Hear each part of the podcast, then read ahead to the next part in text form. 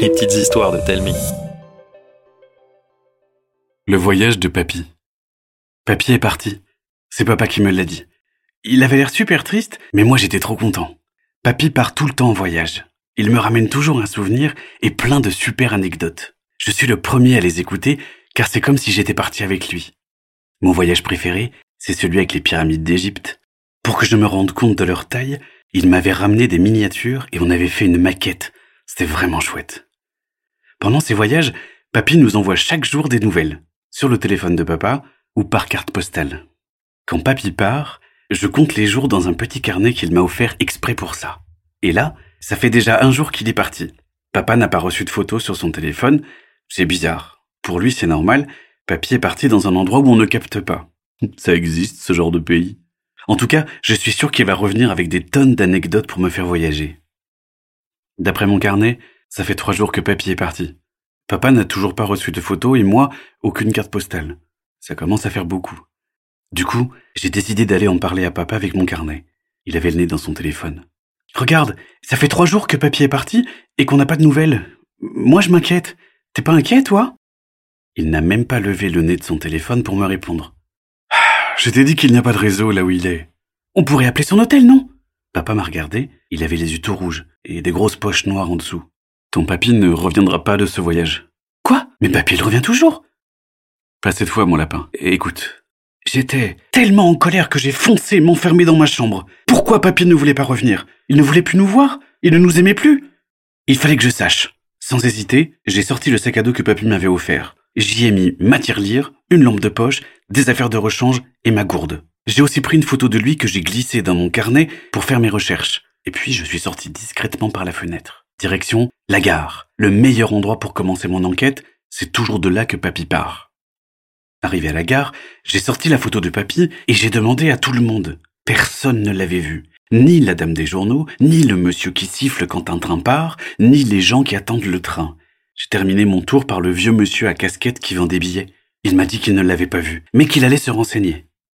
Il m'a amené dans un petit bureau pour me faire patienter. J'ai sorti mon carnet, la photo de papier est tombée. En la ramassant, j'ai senti une boule dans ma gorge. Et si je n'arrivais jamais à le retrouver? Pendant que je faisais la liste des endroits où chercher papy, papa est rentré dans le bureau. Ça m'a fait sursauter. Il avait l'air très en colère, mais il m'a serré très fort dans ses bras. J'ai senti des gouttes tomber sur mes épaules, papa sanglotait. Je comprenais pas très bien ce qui se passait, mais voir papa pleurer, ça m'a fait pleurer moi aussi. Puis on est rentré à la maison, en silence. On s'est assis dans le salon, il n'y avait tellement pas de bruit que j'entendais mon cœur battre à mille à l'heure. Papa m'a pris les mains et a plongé ses yeux tout rouges dans les miens. Écoute, mon lapin, papy est parti mais pas en voyage.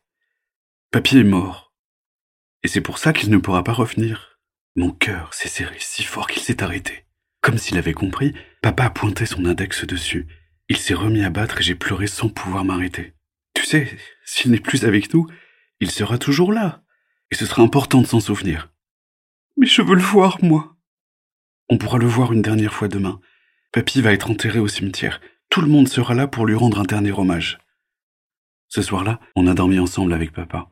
J'ai pensé à papy toute la nuit, surtout à son rire, pour ne jamais l'oublier. Le lendemain, on a pris la voiture pour aller à l'enterrement de papy. Le cimetière était plein de pierres froides et grises. Tout le monde était habillé en noir. Ça m'a donné encore plus le cafard. Mais quand on est arrivé devant la tombe de papy, j'ai vu une grande photo de lui qui souriait, alors j'ai un peu mieux aimé. Quand la cérémonie s'est terminée, on est resté un moment seul avec papa. Tu veux lui dire un dernier mot? Je crois oui. Alors je te laisse. Papy? C'est moi? Je suis très triste que tu sois plus là, mais je voulais te dire quelque chose.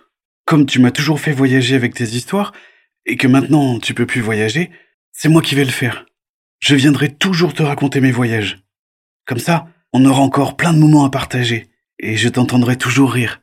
Tu vas me manquer, papy.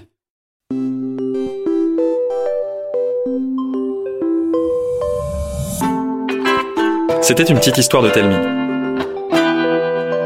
Écrite par Cécile Rubin et racontée par Arnaud Guillot.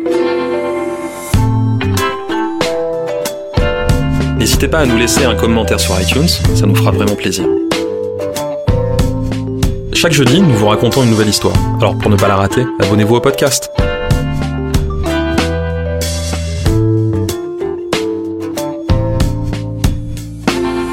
À la semaine prochaine